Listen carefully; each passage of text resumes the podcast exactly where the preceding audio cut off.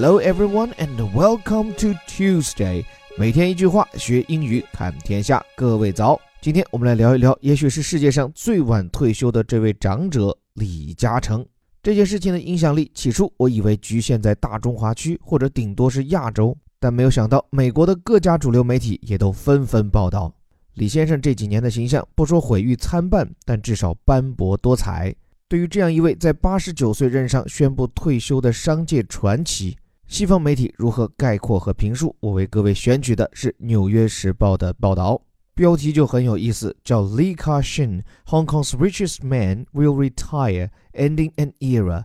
不管是你看到这几个字眼，还是听我读来，总会觉得有很多的停顿，不是吗？说李嘉诚，香港最有钱的人将会退休，结束了一个时代。这种断得很开的新闻风格，我觉得还挺有意思的。说是李嘉诚，他的英文名其实就是粤语拼音，这也是老派香港人的取名特点。不像比他们更年轻的一代，通常会有个英文人名，像是现在的香港特区首长林郑月娥，她的英文名叫做 Carrie Lam。你看，都要取一个正儿八经的英文名来做英文名，但这点没那么绝对。但从概率上来讲，老派香港人出于各种原因，我相信这其中一定有民族主义的情愫。他们不太使用洋文的人名，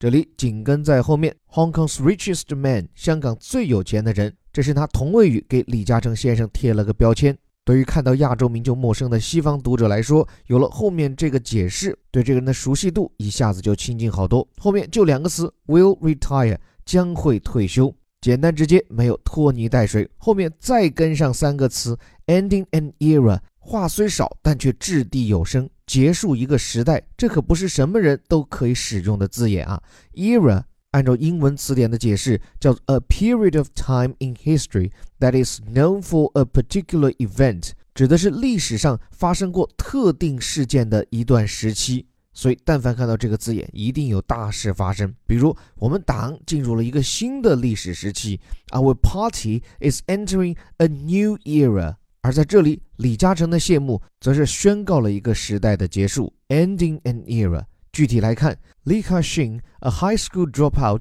who got his start selling plastic flowers, will retire from the empire that made him Hong Kong's richest man. He said on Friday，说是在上周五的时候，李嘉诚这样一位高中就辍学、靠卖塑料花起家的香港首富，将从自己一手打造的商业帝国中退休。在这里跟标题的句式类似，先把人名放出来，再是用一个同位语对它进行解释。只不过这一次讲的更长，说他是一个 high school dropout。Dropout means someone who leaves school or college before they have finished，指的就是没有完成学业就提前退学或者辍学的人。注意这个词，它表示的不是辍学的行为，而是具备这种行为的人。而这样一位高中就辍学的人，who got his start，后面还跟上了一个从句，说他起家啊，get one's start，指的就是开始起步嘛。靠的什么呢？Selling plastic flowers，卖塑料花。实际上，大家可能多少了解一些李嘉诚先生的生平。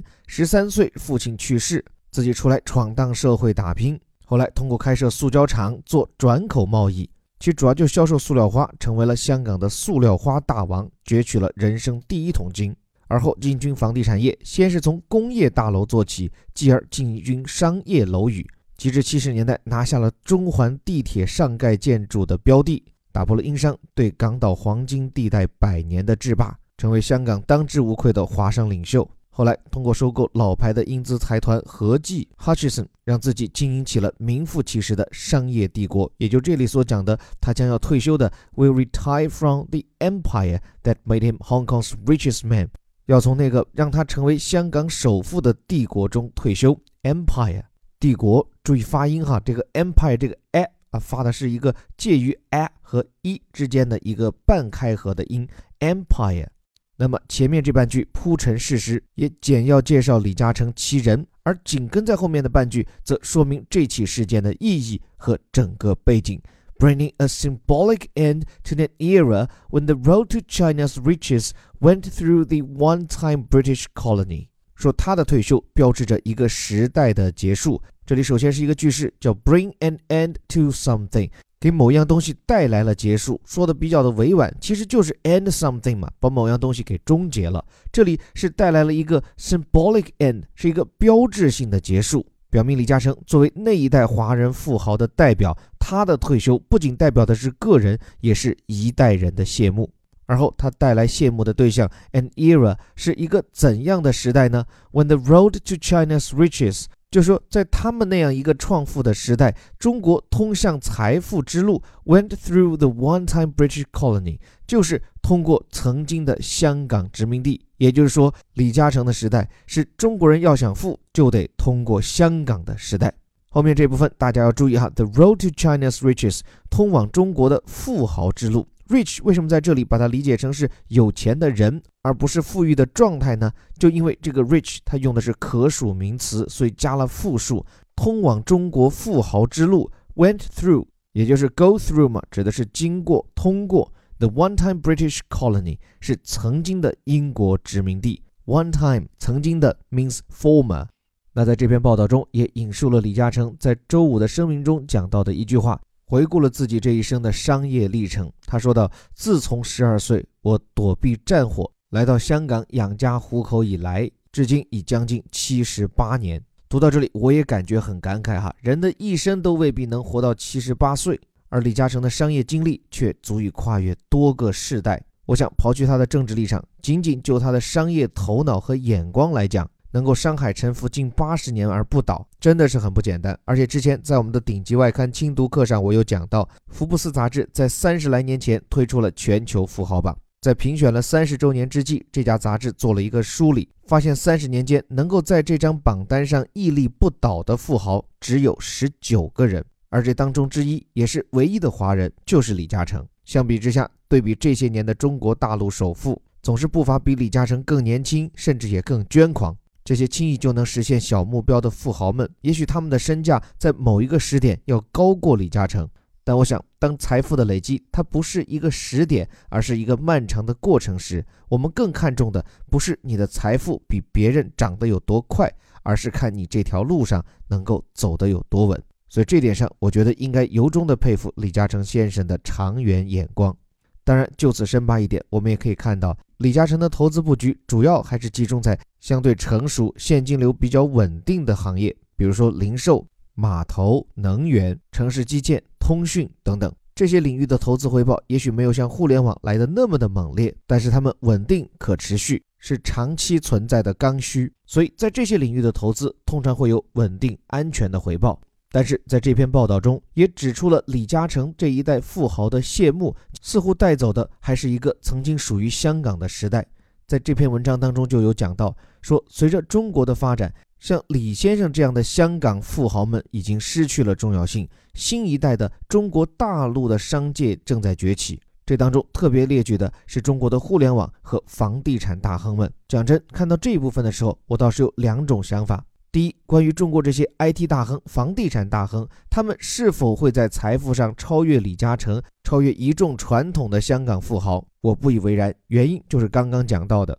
这些大陆富豪钱来得快，但去的可能也快，甚至他们在某种复杂的政商环境中，能否像李先生走得这么稳？我觉得还得以观后效吧。但我觉得更重要的一点，其实是香港作为一个自由港，作为东方明珠，作为中国国际化程度最高而没有之一的城市，为什么在这几年会不那么耀眼？我觉得值得深思，甚至值得忧虑。在回归以来的二十年间，香港的经济从某种角度看获得了很大的发展，比如说人均 GDP 至少是增长了百分之四十。但是如果是按照香港个人收入的中位数来看，就说把这香港七百多万人的收入啊，从高到低来做个排序，把刚好排在其中三百五十万名这样一个人的收入拿出来看，你就会发现，十年间香港个人收入的中位数几乎没有改变。这说明什么？说明这么多的财富都集中往了少数人的手中。而为什么钱会流向他们呢？香港的经济严重的依赖于房地产和金融，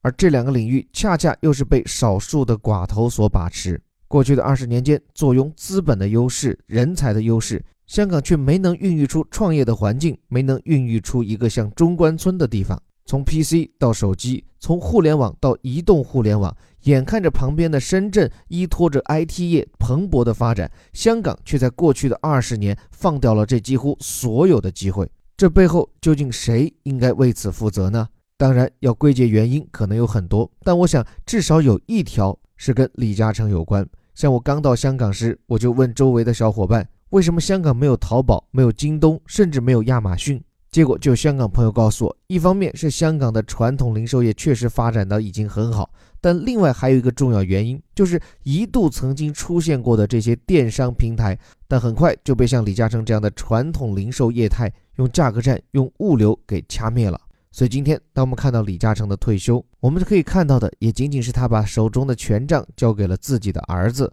今天的香港社会也并没有因为李嘉诚的转身离去而让我们看到下一个马云、下一个刘强东出来的身影。所以，李嘉诚的退休究竟是象征着一种商业模式的吐故纳新，还是说仅仅是一个传统商业帝国的传宗接代？如果是后者，那么这样一场退休，那就是退而不休，或者它仅仅具有象征意义。这里是带你读懂世界顶级报刊头版头条的虎哥微头条。最后鼓励大家给我们留言，像今天的话题，你怎么看待李嘉诚的退休？我觉得这是一个有争议的人物和开脑洞的话题。我们也希望这个免费的栏目，除了能帮大家学到一点点英语，增进一点点见识，也能够启发大家养成一点点的表达欲和思考力。最后还是那句口号：我们每天一句话，学英语看天下。我是林伯虎，我们明天见。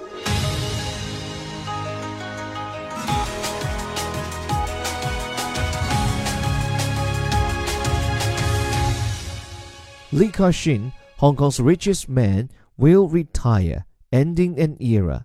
Li Ka-shing, a high school dropout who got his start selling plastic flowers, will retire from the empire that made him Hong Kong's richest man, he said on Friday, bringing a symbolic end to an era when the road to China's riches went through the one time British colony.